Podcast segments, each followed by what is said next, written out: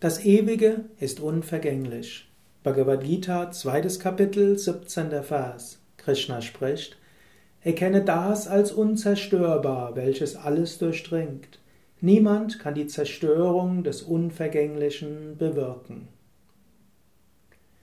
Hinter allem, was man sieht, hört, riecht, schmeckt, hinter allem, was man erfährt, gibt es das eine unendliche Ewige. Dieses unendliche Ewige kann niemals zerstört werden.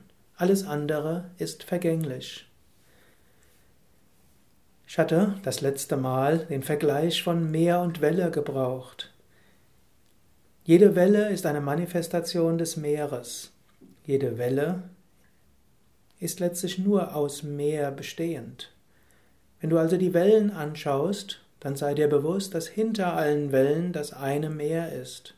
Wenn du jede Welle als, Einzel, als einzelnes Wesen anschaust, dann scheinen diese Wellen ständig zu kommen und zu vergehen. Nichts bleibt beständig.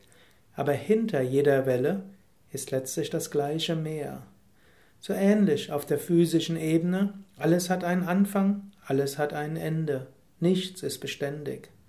Solange du aber dieses Unbeständige wahrnimmst, solange leidest du, denn du bist verhaftet an die Höhe der Welle und willst die Tiefe der Welle nicht anschauen. Wenn du aber erkennst, dass hinter allem das eine Göttliche ist und dass dieses göttliche Wirken immer da ist, dann erkennst du, was tatsächlich da ist.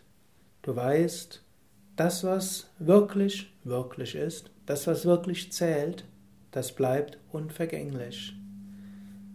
So gehe durch den heutigen Tag im Bewusstsein, dass alles, was du erfährst, letztlich eine Manifestation des Göttlichen ist.